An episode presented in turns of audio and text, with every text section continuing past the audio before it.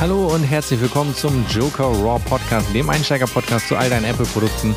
Und erstmal vielen, vielen Dank für das positive Feedback auf die letzte Folge mit Benjamin von Mac Aufrüsten, wo wir über das Thema Reparaturen bei Apple gesprochen haben.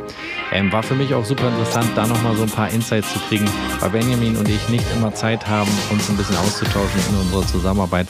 Deswegen war es für mich auch nochmal super spannend, so ein paar Fragen zu stellen, die mich extrem interessiert haben. Wir werden immer wieder hier auch Gäste im Joker Podcast haben. Ich will das so ein bisschen mischen, dass wir manchmal einfach Zeit haben, wie jetzt zum Beispiel über aktuelle Themen zu sprechen und ich euch da so ein paar Insights geben kann, ähm, die mir aufgefallen sind, beziehungsweise wo ich einfach Informationen habe und dann in den nächsten Podcast dann wieder Gäste einlade. Zum Beispiel im nächsten Podcast werden wir auch wieder einen Gast haben.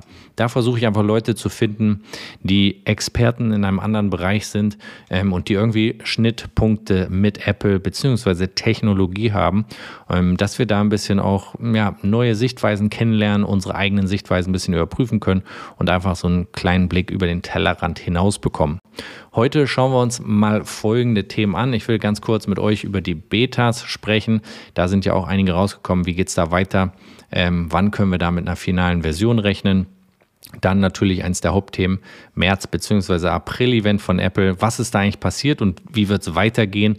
Daraus resultierend kommt ein Thema, ähm, was ich mit euch auch ein bisschen besprechen möchte und das sind Leaks und Gerüchte generell. Wie geht Apple eigentlich damit um? Wir schauen auch mal ganz kurz in die Vergangenheit. Wie hat Apple sich immer so positioniert, wenn es entsprechende Leaks gab? Haben die nie was dazu gesagt oder gab es auch mal wirklich eine aktive Reaktion darauf? Und ähm, dann können wir zum Apple Store kommen. Auch hier gibt es so ein paar geheime Regeln für Mitarbeiter, wie sie mit Kunden umgehen sollen. Auch sehr, sehr interessant. Dann will ich mit euch ein bisschen über den HomePod sprechen. Ähm, ja, den gibt es leider nicht mehr. Der wird nicht mehr von Apple vertrieben, beziehungsweise er wird noch abverkauft. Was könnte oder welches Produkt könnte den Platz vom HomePod einnehmen in Zukunft? Und was können wir aus dieser Einstellung des HomePods alles lernen? iMacs sind natürlich auch noch offen und da gibt es ein paar Entdeckungen, die ich gemacht habe, die ich mit euch natürlich teilen möchte. Im Mai wird es für Apple vor Gericht interessant mit Epic Games. Da wird entsprechend verhandelt und es sind alle eingeladen, die Rang und Namen haben. Wie gesagt, aber dazu gegen Ende des Podcasts nochmal mehr. Auch Intel, sehr, sehr interessant, hat sich nach der langen Kooperation mit Apple dafür entschieden, in die Offensive zu gehen mit entsprechenden Spots. Auch da will ich ganz kurz mit euch drüber sprechen. Jetzt würde ich sagen, starten wir direkt ein in den Podcast und sprechen mal ganz kurz über die Beta-Updates. iOS 14.5 Beta 4 wurde veröffentlicht. Ich habe das ja auch auf dem Joker Raw Kanal ein bisschen ähm, dargestellt, was sich dort geändert hat mit der Beta 4 nicht wirklich allzu viel. Wir sind hier am Ende der Beta-Phase eigentlich angekommen. Ähm, jetzt ist nur die spannende Frage, wird Apple noch eine weitere Beta bringen nächste Woche oder übernächste Woche? Ähm, weil dann wird auch kurz danach die iOS 14.5, die offizielle Version, rauskommen und damit werden natürlich einige Funktionen freigeschaltet werden. Ähm, zum einen natürlich die Funktion für AirTags. Das heißt, was wir hier sehen könnten, ist, wenn tatsächlich Apple nächste Woche schon die finale Version rausbringt oder den äh, Golden Master, beziehungsweise inzwischen heißt der Release Candidate, dann könnte das durchaus einhergehen mit einem Presseevent, mit einer äh, Veröffentlichung über den Apple Newsroom. Das kann ich mir auch sehr, sehr gut vorstellen. Auf der anderen Seite wäre es halt so, wenn Apple, weil wir sind jetzt schon am Ende, da kann nicht mehr so viel gemacht werden bei der, nach der Beta 4. Ähm, dass Apple wartet bis in den April, kommen wir gleich zu, März-April-Event. Ähm, das ist der Bereich, der sehr, sehr spannend ähm, ist. Also ich würde auf jeden Fall Augen und Ohren offen halten nächste Woche, weil wir da einen interessanten Hinweis bekommen werden, wie Apple das Ganze geplant hat. Mit iOS 14.5 wird dann natürlich auch die Privatsphäre-Funktion aktiviert, die Facebook versucht hat mit aller Macht zu verhindern. Denke ich auch eine sehr, sehr gute ähm, Funktion. Mit den AirTags natürlich wird eine Funktion in die Wo ist-App kommen. Sehr viele interessante Neuerungen auf jeden Fall, die dabei sind. Jetzt bei der Beta 4 ist mir nicht allzu viel aufgefallen, bis auf das es jetzt wieder sehr stabil ist. Also ich hatte vorher immer Probleme, wenn ich beispielsweise Musik ähm, auf dem HomePod abgespielt habe über Spotify und wollte dann eine Sprachnachricht aufnehmen. Dann war die Audioquelle irgendwie nicht da, wurde nichts aufgezeichnet. Das ist jetzt alles fast behoben. Ähm, auch die Batterielaufzeit ist deutlich besser geworden, wieder mit der Beta 4. Ich denke, wir sind hier wirklich am Ende der Phase angekommen. Das gleiche gilt auch für die macOS Beta-Aktualisierung. Auch hier konnte ich nicht allzu viel feststellen. Das waren wirklich auch Sicherheits- bzw. Stabilitätsverbesserungen. Ähm, für tvOS, watchOS, HomePod und iPadOS gab es natürlich auch noch ähm, Aktualisierungen. Auch hier ist mir jetzt, weil ich habe alle Geräte hier auf der Beta laufen, also zumindest alle, die nicht wirklich super wichtig sind. Und ähm, da ist mir nicht allzu viel aufgefallen. Auch schon vorher, muss ich sagen, vor allem bei tvOS oder bei dem HomePod bzw. WatchOS gab es nie wirklich Riesenprobleme, wo irgendwas gar nicht funktioniert hat. Kommen wir jetzt direkt zum wahrscheinlich nicht stattfindenden März-Event und vielleicht stattfindenden April-Event von Apple. Ihr erinnert euch sicherlich noch an letztes Jahr, da haben wir ja auch immer wieder das Problem gehabt, wird es ein Event geben, wird es kein Event geben. Und dieses Jahr ist es das gleiche mit einem Riesenunterschied dass die Top-Leaker, die wirklich immer wieder mit ähm, sehr detaillierten Informationen uns versorgt haben, auch letztes Jahr schon, ähm, alle auf den 23. März spekuliert haben. Und wenn man sich ein bisschen anschaut, was die ansonsten so an Informationen zur Verfügung gestellt haben, dann waren das nie die gleichen Informationen. Jeder scheint dort andere Quellen zu haben. Und jetzt kommt ein Event und alle legen sich auf den 23. März fest. Das ist, denke ich, als erstes mal ein sehr, sehr wichtiger Punkt, den man im Kopf behalten sollte. Und ähm, ja, jeder von euch sicherlich auch, der so ein bisschen Apple-Fan ist wie ich auch, hat letzte Woche da gesessen und gewartet, ob jetzt endlich das Update kommt für die Einladung für das Apple-Event und es kam und kam und kam nichts. Und ähm, daraus hat sich ähm, eine sehr, sehr spannende Fragestellung eigentlich ergeben. A, natürlich wird es ein April-Event geben. Bisher hat da keiner wirklich was zu gesagt, außer John Prosser. Der sagte, ja, es wird ein April-Event geben, laut seiner Quelle aber alle anderen halten sich dort sehr zurück. Und für mich ist das auch ähm, sehr interessant zu sehen. Wird es möglicherweise einfach Presseevents geben? Also es wird einfach über den Apple Newsroom gepublished mit entsprechenden Videos. Oder gibt es tatsächlich ein Event? Das wird natürlich so aussehen, wie wir es jetzt aus dieser ganzen Pandemiezeit kennen. Ähm, es werden vorgefertigte ähm, Videos abgespielt werden, die vorproduziert sind und die die neuen Produkte zeigen. Ähm, ich persönlich kann mir sehr gut vorstellen, dass es ein Apple-Event im April geben wird, aber das ist im Moment sehr schwer zu sagen. Das, was äh, spannend an dieser Sache ist, ist, dass wenn man nochmal auf letztes Jahr schaut, da gab es extrem viele Leaks und die auch größtenteils immer richtig waren, wo man gemerkt hat, dass Apple das nicht wirklich gefallen hat. Zum Beispiel, ähm, ein Beispiel dafür ist äh, Phil Schiller, inzwischen Apple Fellow, aber in der absoluten Riege bei Apple ganz oben, der ab einem gewissen Punkt letztes Jahr John Prosser, der, sag ich mal, ja letztes Jahr so ein bisschen mit seinen Leaks lo losgelegt hat, der dort anscheinend Quellen gefunden hat, die ihn mit Apple Leaks versorgt haben, der auf einmal blockiert wurde von Phil Schiller, was ich äh, einen sehr krassen Move finde, wenn man sich überlegt, dass es ja eigentlich ein ja, emotionaler Move ist, weil jemanden zu blockieren, das macht man ja nicht aus einem rationalen Gefühl heraus oder aus einem rationalen Gedanken, sondern eher aus einem emotionalen Gefühl heraus. Und das, da konnte man zum ersten Mal, finde ich, ein bisschen sehen, dass Apple diese Themen doch sehr genau beobachtet und ähm, versucht dort entsprechend auch vielleicht rauszufinden, wo er diese Informationen her hat, weil wir hatten zum Teil ja wirklich Informationen. Jetzt findet gerade ein Meeting statt, wo festgelegt wird, was wann ähm, gepublished wird. Also da waren ja wirklich sehr detaillierte und interne zum Teil Infos dabei. Und ich glaube, das hat Apple auf jeden Fall sehr, sehr gewurmt. Und Man sagt immer, Apple kümmert sich gar nicht um Leaks und Gerüchte an sich, sondern ähm, fokussiert sich einfach voll auf ähm, die Entwicklung der Produkte und ähm, alles, was damit zu tun hat.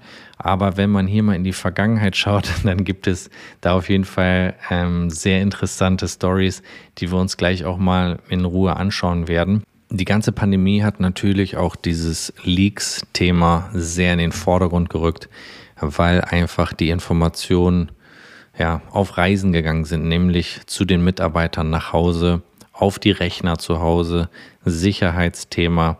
Gleichzeitig ist man nicht mehr so unter Beobachtung, denke ich mal, wie man es ist, wenn man beispielsweise direkt immer im, bei Apple direkt arbeitet. Das gleiche kommt auch zu, bei den Zulieferern beispielsweise, wo auch durch Corona beispielsweise Maßnahmen getroffen wurden, dass die Personen zu Hause arbeiten können. Und dadurch, denke ich, haben sich einfach sehr viele kleine Lecks ergeben. Und damit stellt sich halt die Frage, hat Apple hier bewusst diese Leaker auf eine falsche Fährte geführt, um rauszufinden, wo das interne Leck bei Apple ist. Ich habe in dem Moment gedacht, okay, das äh, wäre ein wirklich ähm, neue Vorgehensweise bei Apple, wenn das so wäre, weil es natürlich schon sehr, sehr komisch ist, dass diese 23. März-Thema auf einmal so einstimmig da war. Ähm, und es auch super unwahrscheinlich ist, dass Apple das ganz kurzfristig verschoben hat aus irgendwelchen internen Gründen. Und ich habe da ein bisschen recherchiert und bin dort auf einen sehr interessanten Artikel bzw. sehr interessante Informationen gestoßen. Dort gab es nämlich 2006 einen sehr interessanten Fall, äh, der Asteroid Leak genannt wurde. Und zwar ging es dort um eine Box, die Apple wohl entwickeln sollte für GarageBand, wo man die Möglichkeit hatte, irgendwie mit GarageBand und Musik ähm, über Firewire was nach außen zu spielen. Also wie genau diese Box funktionieren sollte, kann ich euch auch nicht sagen. Aber es ging auf jeden Fall um ein geheimes Produkt von Apple.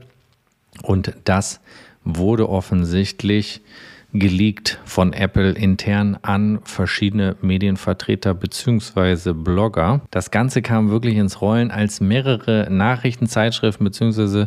Artikel rausgekommen sind über dieses unveröffentlichte Apple-Produkt und Apple aus diesem heraus Vorladungen ausgesprochen hat, um die Identität der Quelle zu finden, wer quasi dieses Leak bei Apple verursacht hat. Und es ging dann wirklich vor Gericht hin und her. Apple ging dann so weit, dass sie auch den E-Mail-Dienstanbieter einer der Zeitschriften vorladen wollten, um rauszufinden, wo quasi diese Information hergekommen ist. Am 26. Mai 2006 gab es dann vom Berufungsgericht auch eine entsprechende Entscheidung, die zugunsten der Journalisten ausgefallen ist.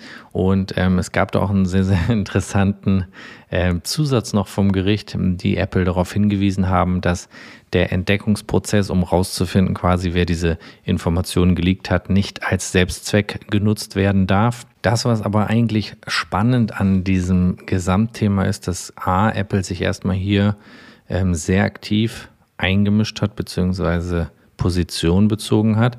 Und das, was daraus resultiert, ist ja eigentlich, wo man sagen müsste, okay, jetzt müsste ja eigentlich ein Produkt rauskommen. Ähm, es ist zwar geleakt worden, aber es müsste ja jetzt äh, ein Pro Produkt geben, und zwar diese Breakout Box oder diese Box für GarageBand. Ähm, und diese Box ist nie auf den Markt gekommen. Die wurde nicht mehr gesehen, gehört. Ähm, Apple hat dann in der Folge irgendwann auf Intel-Prozessoren umgestellt. Der iPod kam raus. Ähm, die haben den, ich glaube, iHiFi rausgebracht, wenn ich mich nicht täusche. Aber diese Box die ist nie erschienen. Und wenn wir uns zurückerinnern, ich glaube, das war beim iPhone 4 oder 5, wo ähm, mal so ein Produkt aus Versehen in einer Bar liegen geblieben ist und dann ähm, auch veröffentlicht wurde. Das Produkt wurde dann letztendlich veröffentlicht und viele gehen davon aus, dass Apple tatsächlich hier versucht hat, über ein ja, geleaktes Produkt, was sie einfach erfunden haben, rauszufinden, wo die entsprechenden Lags bei Apple sitzen, wo diese Informationen nach außen gelangen. Und damit stellt sich natürlich die Frage, ob Apple überhaupt die Absicht hatte, Asteroid auf den Markt zu bringen. Wie gesagt, wir wissen nicht, ob das so ist, aber es ist sehr, sehr interessant zu sehen, dass es hier tatsächlich aktive äh, Stellungnahme von Apple zu dem Thema gibt. Und wenn ich mir überlege, das Projekt hieß Asteroid und hat diese Online-Journalisten getroffen, wie ein Asteroid vom anderen Stern, dann kann ich mir das schon gut vorstellen, dass es diese Bestrebung von Apple gab, dort entsprechende Lecks zu schließen. Und wenn wir das jetzt wieder zurückführen auf das April- bzw. März-Event, dann kann es durchaus sein, dass äh, man hier, ich meine, das kennt man ja auch aus anderen Bereichen, man gibt der einen Gruppe eine Information und der anderen Gruppe eine andere Information und schaut, was am Ende rauskommt, um dann herauszufinden, wer diese Informationen weitergibt. Ich kann mir durchaus vorstellen, dass das hier auch so passiert ist. Wir werden es natürlich nie hundertprozentig herausbekommen. Ähm, und vor allen Dingen, was spannend wird, ist natürlich die nächsten Wochen ob weitere Falschinformationen gestreut werden von irgendwelchen Quellen oder ob wir weiterhin Leaks sehen werden. Fakt ist auf jeden Fall, Apple achtet extrem darauf, dass keine Informationen von innen nach außen kommen. Das sieht man zum Beispiel auch sehr, sehr interessant im, im Apple Store.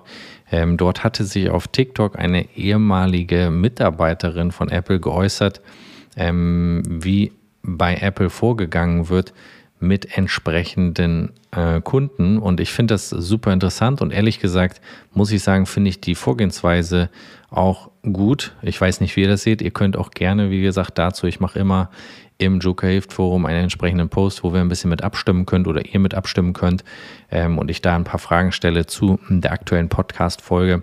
Hier erstmal zu der Story.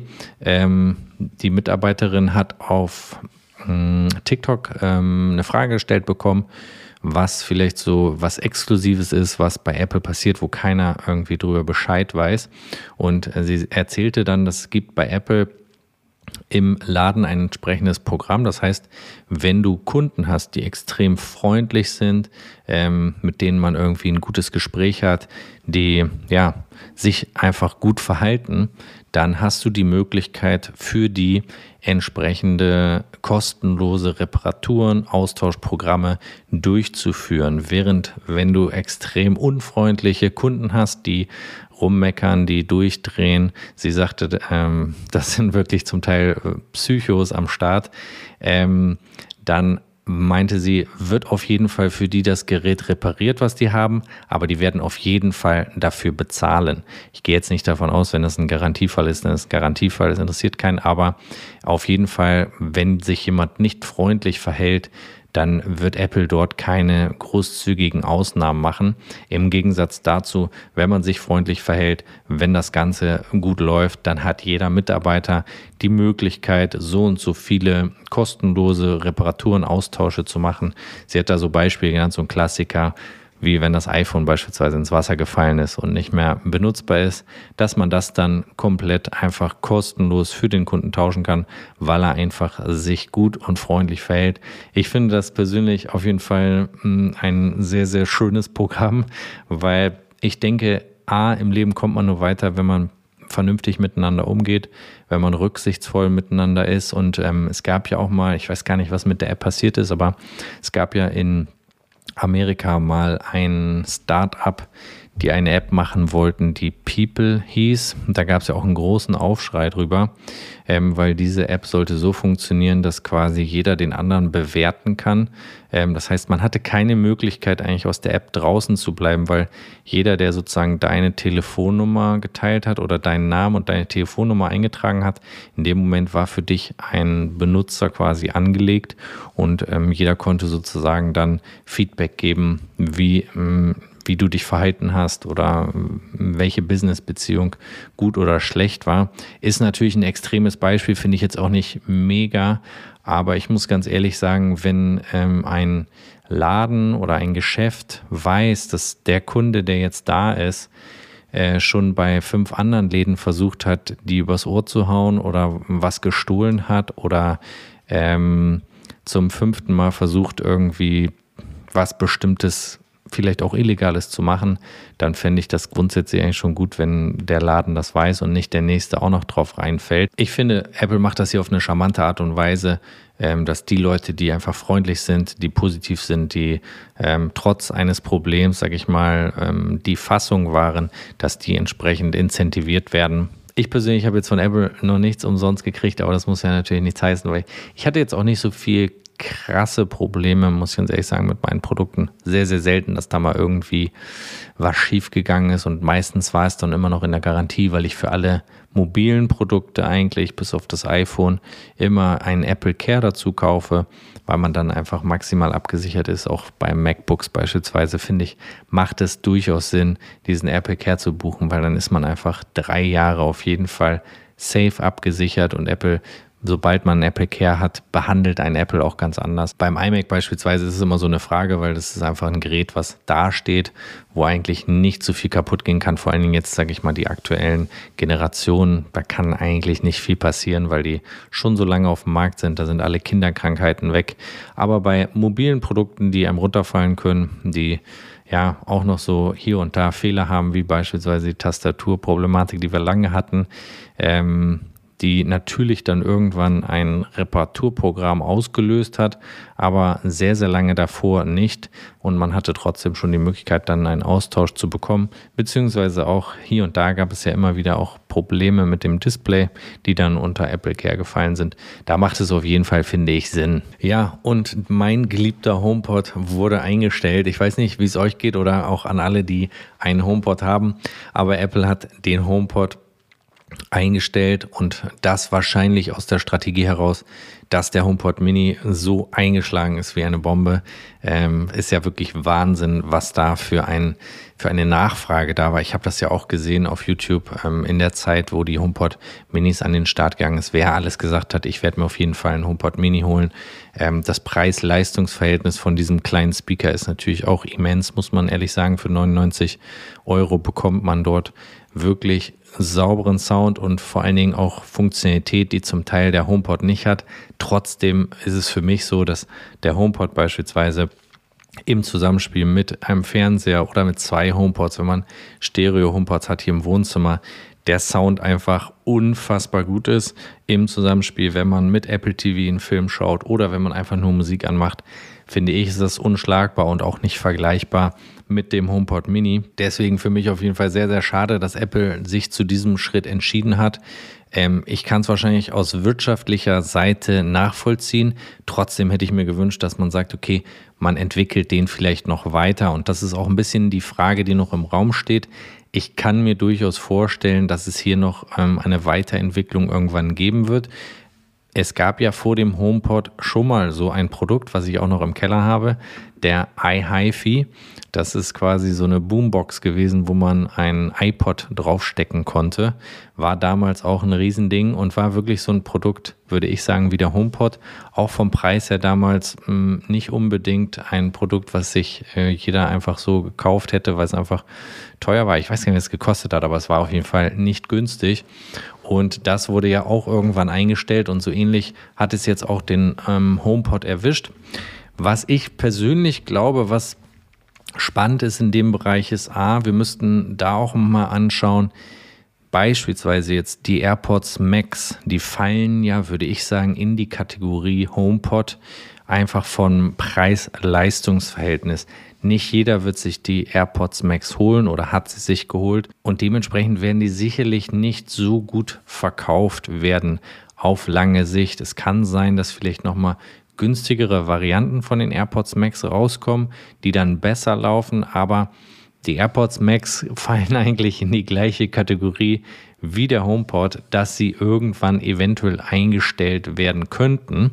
Trotzdem gibt es Leute, die die AirPods Max feiern und auch die den HomePod feiern und den ja auch zum Glück bei Apple noch meistens fünf bis sieben Jahre mit Software-Updates verwenden können. Es ist ja nicht so, dass Apple die komplett einfach rausnimmt und ähm, die nicht mehr softwareseitig unterstützt werden, sondern man kann die Produkte immer noch sehr, sehr lange benutzen. Für mich nach wie vor bei Apple die große Frage, ähm, was im Wohnzimmer passiert. Hier hat ja auch, ich glaube, das war 2014, äh, Tim Cook sich in einem Interview mit Crystal Rose oder wie heißt, ähm, geäußert. Chris Rose, glaube ich, wo er gesagt hat, Apple ist sich unsicher, was das Wohnzimmer so an Technologie braucht, weil vom Gefühl her, er hat das eigentlich ganz schön beschrieben, fand ich.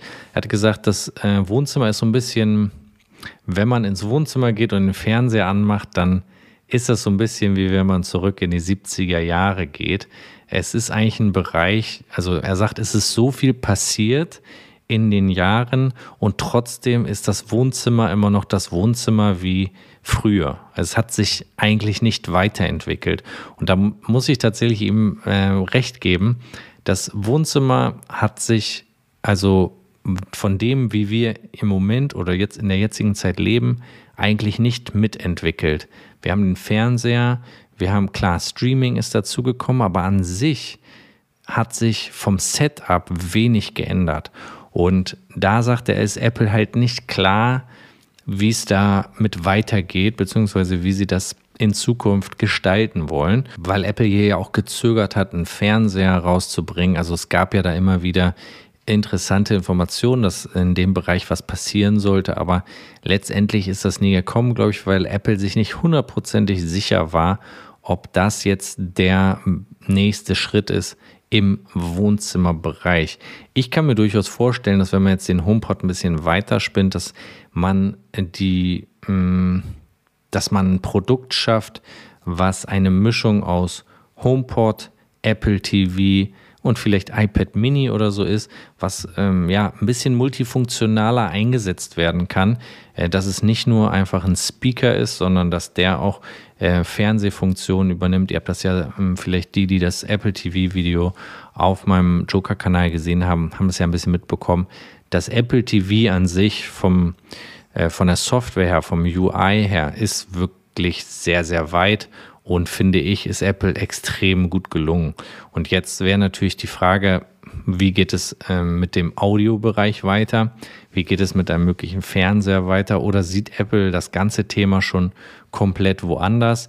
Ähm, ich glaube, es ist auch die schwierige Frage, in welchem Bereich, in welchen Markt gehen wir rein und in welchen nicht? Wo können wir wirklich den größten Wurf machen, die größte Entwicklung nach vorne bringen? Wir müssen jetzt nicht für alles irgendwie ein Produkt an den Start bringen. Ich persönlich finde, man sieht inzwischen auch sehr heftig, wie sich dieser Bereich verändert hat. Wo schauen ähm, Leute Filme auf ihrem Laptop, auf ihrem iPhone? Wenn ich schaue, wo YouTube-Videos an beispielsweise angeschaut werden, dann ist das ganz oft einfach auf dem iPhone oder auf dem iPad, extrem wenig auf dem Fernseher. Also dieser Bereich, der ist ähm, noch sehr in Bewegung und ich kann verstehen, dass man dann in diesem Bereich noch nicht klar ist, wie es da weitergeht, weil alles immer irgendwie in eine mobilere Richtung geht und so dieses in Anführungsstrichen Oldschool Wohnzimmer, wobei ich ein absoluter Fan vom Wohnzimmer bin und finde auch, dass es schön ist, zusammen einen Film zu schauen, auch wenn das für viele ein bisschen oldschool ist, denke ich. Aber ich persönlich mag das einfach super gerne. Und ich denke, es wird ja auch bald ein neues Apple TV kommen. Das heißt, Apple wird in dem Bereich auch weiter präsent sein. Die Frage ist nur, wie tief sie in dieses Gesamtthema reingehen. Grundsätzlich merkt man auf jeden Fall, dass bei Apple aufgeräumt wird, was ich auch schon öfters gesagt habe, dass es wichtig ist für Apple, dass sie das Line-up schlank halten. Unter Tim Cook hat sich ja immer wieder auch ähm, die Breite der Produkte ähm, ausgeweitet. Es gab sehr viele verschiedene Produkte, ganz lange Zeiten. Und ähm, ich finde es gut, dass sie jetzt ähm, genau hinschauen und manche Produkte End of Life setzen. Das heißt, dass sie nicht mehr weiterentwickelt werden, wie beispielsweise beim iMac Pro, der offiziell eingestellt ist, der auch nicht mehr auf der Webseite auftaucht. Ähm, beim HomePod haben sie jetzt auch die schwere Entscheidung getroffen, den sozusagen nicht mehr weiterzuentwickeln. Das heißt, ähm, es wird das Ganze verschlankt, es wird ähm, sich konzentriert und das finde ich ist erstmal ein richtiger und ein guter Schritt. Das sehen wir jetzt zum Beispiel auch bei dem iMac und zwar ist der 21,5 Zoll jetzt nur noch mit 256 GB SSD und 1 Terabyte Fusion Laufwerkoption erhältlich. Davor gab es ihn auch noch in 512 GB und 1 Terabyte SSD Option. Interne Informationen aus der Lieferkette beispielsweise sagen, dass Apple die iMacs in 4K insgesamt komplett eingestellt hat und die jetzt auch nicht mehr auf der Webseite verfügbar sind. Das heißt, in diesem Bereich sehen wir, räumt Apple ordentlich auf, weil der nächste große Schritt, müssen wir uns nichts vormachen, wenn die neuen iMacs kommen, dann muss natürlich das Lineup hier entsprechend stimmen. Und wir sehen hier schon sehr, sehr viel Bewegung. Und das bringt natürlich auch wieder ein bisschen die Frage in den Raum, wann kommen diese neuen iMacs? Das sieht ja alles schon sehr danach aus, dass es bald losgeht. Ich bin auf jeden Fall mega hyped. Ich freue mich auf die iMacs und ich sehe das auch immer wieder auf Twitter, dass extrem viel schreiben, wann kommen endlich die iMacs, weil ich möchte jetzt mir einen neuen besorgen oder ich habe richtig Bock auf die, dieses neue Design. Das wird, glaube ich, auch noch ein sehr spannender Bereich, der uns da erwartet. Wie werden diese iMacs tatsächlich aussehen? Stimmen die Gerüchte darüber? Alles, was Macs angeht, müsst ihr auch mal in die Vergangenheit noch mal ein bisschen schauen. Gab es ja nie wirklich vernünftige Leaks und äh, Gerüchte darüber, wie die zukünftigen iMacs ähm, aussehen, sondern wir haben es wirklich immer erst mit der Veröffentlichung erfahren. Jetzt gab es diese ersten Leaks dazu und wir können halt 0,0 davon ausgehen, dass die dann auch tatsächlich stimmen. Das heißt, hier können uns noch wirkliche Überraschungen erreichen, neben natürlich dem neuen Prozessor von Apple. Aber was das Design angeht, ist, denke ich, für alle der spannendste Bereich. Ja, und im Mai wird es für Apple ernst vor Gericht im Fall Apple vs. Epic Games. Da geht es los und ähm, es gibt jetzt auch eine vorläufige Zeugenliste. Und auf dieser Zeugenliste klingt erstmal schon mal super wild. Äh, steht Tim Cook, Craig Federici und auch wahrscheinlich Phil Schiller wird dazu aussagen, warum der App Store einen positiven Impact hat, einen positiven Einfluss auf die Ökonomie. Ähm, Apple möchte das sehr, sehr positiv darstellen und ich bin sehr, sehr gespannt, was da rauskommt, ähm, wie das Gericht entscheiden wird, weil das kann natürlich langfristig für viele Folgen, die meiner Meinung nach nicht unbedingt positiv sein könnten, ähm, ein erster Schritt sein. Das ist zum Beispiel natürlich die Öffnung des App Stores, die mögliche Öffnung des App Stores. Apple hatte ja schon ähm, ja, so ein bisschen heimlich still und leise die Gebühren gesenkt. Das heißt, glaube ich, alle Entwickler, die bis zu einer Million im Jahr verdienen, die müssen, glaube ich, nur 15 Prozent anstatt 30 zahlen. Irgendwie so etwas. Nagelt mich jetzt nicht drauf fest, ich bin mir nicht mehr ganz sicher. Aber sie haben es auf jeden Fall so eingeteilt, dass quasi die in Anführungsstrichen kleineren Entwickler ähm, jetzt mehr davon haben, wenn sie über den App Store ihre Apps rausbringen. Und die, die eh schon viel machen, die dann entsprechend 30 Prozent zahlen, weil ja da immer der Vorwurf im Raum stand, was für mich auch ein bisschen schwierig zu glauben war, dass Epic gesagt hat, wir setzen uns für den kleinen Entwickler ein, wir wollen eigentlich nur uns für die Kleinen einsetzen, es geht eigentlich gar nicht so um uns oder so, war für mich immer sehr schwer zu akzeptieren, dass das wirklich der Fall ist.